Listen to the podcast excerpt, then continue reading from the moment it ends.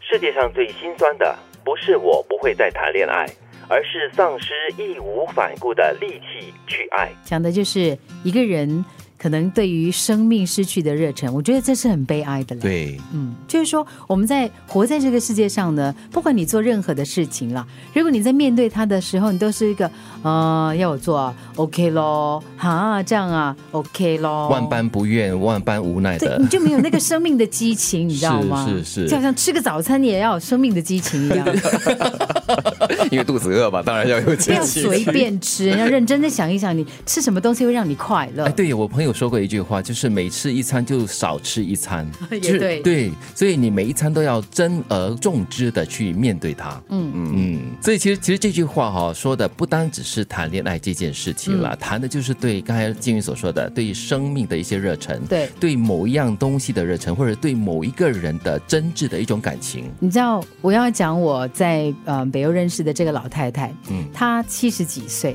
可是呢，你知道在夏天的时候呢，每一年夏天，像我去的时候啊，她每一次都约我，但我我都还没有成功有那个勇气跟她去。为什么？他们家住在海边嘛，所以在北欧哈、如果那个海水呢大概有十九度左右的话呢，是非常美妙的温度。嗯对他们就会呢换上泳衣冲下去跳下水。哇哦！然后，而且他们是很早，大概八九点的时候呢，他们就会去游泳。所以他每次每次回来，他就会说：“哎呀，你今天有没有跟我们一起去为什么你没有不想跟他们一起去？冷啊！啊？十九度对我来说是很冷、啊，而且一早 哎，可是那个水如果是十九度的话，我是觉得蛮舒服的嘞。你啦，嗯下下一年就明年的这个夏天，你会我跟他约好了，嗯我要去过仲夏夜，真的然后我要跟他一起去游泳。 OK，明年仲夏夜，所以对是明年七八月你会放假了。 对， 他的生命的热忱就是这样子。他帮你算你的日期。他生命的热忱是他要先想一想，哦，那个时候金宇要放假，这样 OK，我就可以计划 我的呃生活了。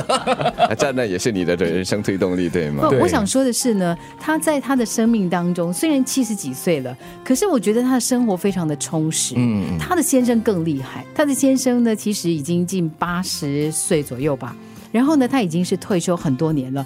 可是呢，他退休之后呢，他到了一个那个高尔夫球场，一个俱乐部去。然后呢，在那边，首先呢是当那个好像是兼职的员工，嗯，然后我就问他说：“哇，你现在还在高尔夫球场工作啊？”他说：“有啊有啊。”我说：“那你你要做些什么呢？”他说：“我就帮那些退休的人要打高尔夫球的人呢筹办那个球赛，就帮他们组织起来。嗯然后呢，平常如果没有这样的这个比赛啊，天气太热或太冷的时候呢，他大多数的时候呢，他会去做其他一些更加有意思的东西，嗯，比如说，他讲说球场里面啊有很多东西要关注的，比如说我去研究一下那个草长得好不好啊，呃，明年我要做什么准备啊。那他只是兼职员工， 哇可，是他会去提供很多的意见给他的那个管理团队我，觉得这种热忱很难得嘞。很难得，非常。难得，嗯，其实我我是蛮羡慕德明的啦，因为他对这个马拉松的那种热忱跟那种爱哦，是好像无法取代的。你看他前阵子不是受伤了，然后就想方设法的去让自己康复，对，每天在我面前一直晃，对，在我们面前晃来晃去， 一直摇一直做运动。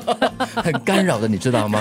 但是没但是不会啦不会啦但是不要我这样嗯蛮尊重他这样的一个热 忱的，真的，他想让自己赶快的康复，赶快的再从头这个马拉松的怀抱。今天我的嘴受伤，所以不能说太多。腿受伤变成嘴受你要伤。保持对生命的热忱，对是说话的热忱。对是，其实我我就会联想到，偶尔我们会对一些事情，你所很爱做的一些事情，或者是什么，突然间会发现，哎，为什么我好像少了那个热当初的忱那种感觉？对对对所以这个时候要怎么办？所以这个时候还真要想一些事情，要么就让自己稍微休息一下，嗯，远离一下，嗯，但是呢。不要把它放下，就是之后还是要回来，然后再寻找一些什么样的方式。正如刚才你所说的那位老爷爷一样，对吧？他就让自己忙碌，然后一些想点子，就是为别人服务，这也是一种可能重燃你对你所做的这件事情，或者是你对任何事情和生命的一种热忱。我有一个朋友啊，他有的时候工作工工作到很累的时候呢，他就会跟我说：“嗯，我想了一想，还是不可以放弃。”我说：“为什么呢？”